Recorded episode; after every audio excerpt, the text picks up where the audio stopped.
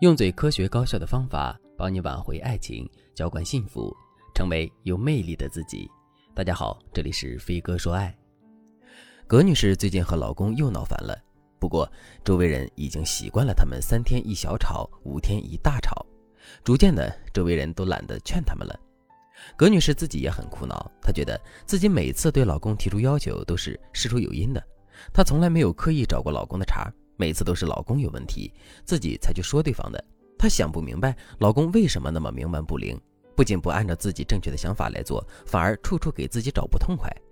就比如说上周五，葛女士的闺蜜夫妇要来家里吃饭，葛女士从中午就开始准备，她让老公去处理一下鱼，结果老公嘴上说着好好好，马上来，可是两个小时过去了，他还是坐在沙发上看手机，葛女士就带着气，故意没叫老公。结果到了下午四点多，老公手机没电了，她才起身问了一句：“哎，你让我干什么来着？”葛女士气不打一处来，就说：“你连这点事都不上心，难怪工作业绩那么差。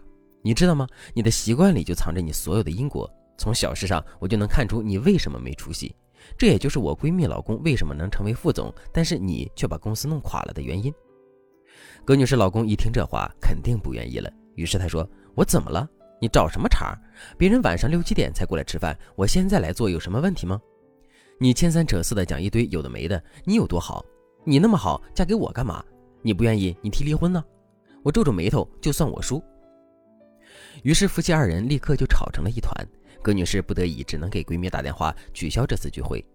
闺蜜叹了口气，无奈地说：“这都能吵起来，你们是不是应该好好反思一下你们的婚姻状况了？”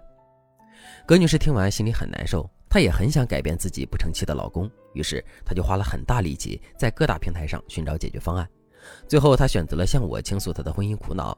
葛女士告诉我，其实我老公一直很包容我，就是去年他公司倒闭之后，他整个人的心气似乎都没了，整个人懒懒散散的，每天除了睡觉吃饭就是刷短视频。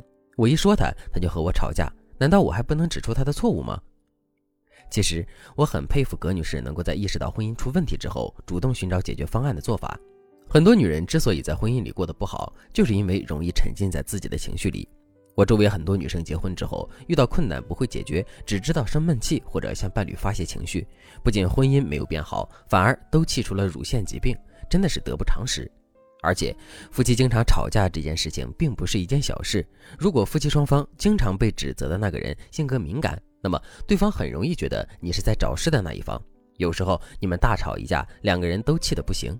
但过后想想，让你们吵架的时间其实很小，也就是说，你们在情绪上的对抗远远高于你们对是非对错的捍卫。这种类型的吵架是最伤害婚姻的。而且很多时候，对方之所以知错不改，不是因为对方不在乎你不在乎家，而是对方很讨厌你和他说话的语气和态度。只要你能改变一下你们的态度和处理问题的方式，你们的婚姻还是会非常幸福的。如果你也面临和老公经常吵架就不知道该怎么办的困局，那你赶紧添加微信文姬零三三，文姬的全拼零三三，把那些让你烦难的问题全部交给我们，我们的专业导师会根据你和伴侣的具体情况，有针对性的改变你的婚姻状态。那如果你也面临着和葛女士类似的局面，你该怎么才能修复你们夫妻的关系呢？第一个技巧，摒弃错误的吵架话语。很多人在吵架的时候，之所以把夫妻双方的关系搞得那么僵，就是因为双方说的话太难听了。比如，我们在吵架的时候，最容易用以下两种错误的语言：第一种，贬低对方，就像案例中的葛女士说老公的时候，一句脏话也没有，但是每一句都在贬低对方的人格。比如，你连这点事都不上心，难怪工作业绩那么差，就因为你这样，公司才会垮掉。等等类似的话语，都会在伴侣心上扎上一根刺。如果你对伴侣说出类似的话，对方关注的重点就不是做饭的问题，而是尊严问题。当然，我们也要注意，不要随意贬低对方的家人。就像案例中的葛女士，也总会说：“你爸妈之前都是普通工人，肯定不懂古董。”在这方面，你还是要多问问我爸妈。葛女士觉得自己说的实话，可在老公心里，这就是毫不留情的贬低。第二种，和别人做对比，总拿别人的长处和自己的短处比，是一件不理智的行为，因为这种比较会让你的自信、自尊慢慢降低，最终你就会产生自暴自弃的想法。如果你的伴侣是一个性格比较敏感的人，或者对方正处于人生的低谷，那你千万不要用这种方式去刺激对方，因为对方很有可能更加一蹶不振。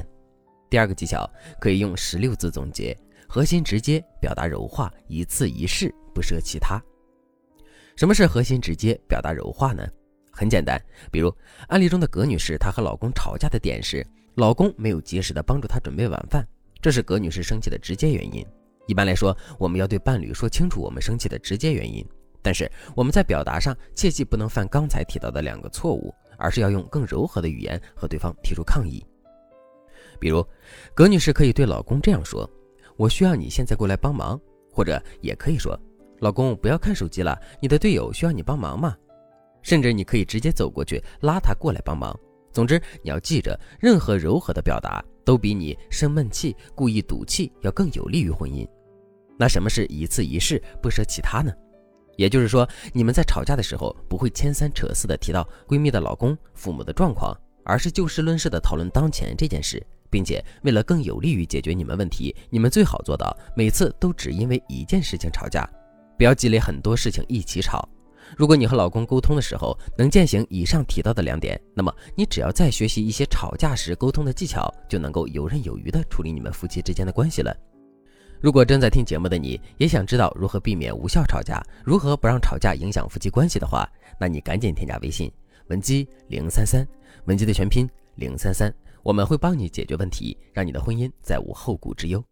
好了，今天的内容就到这里了，感谢您的收听。您可以同时关注主播，内容更新将第一时间通知您。您也可以在评论区与我留言互动，每一条评论、每一次点赞、每一次分享，都是对我最大的支持。我们下期再见。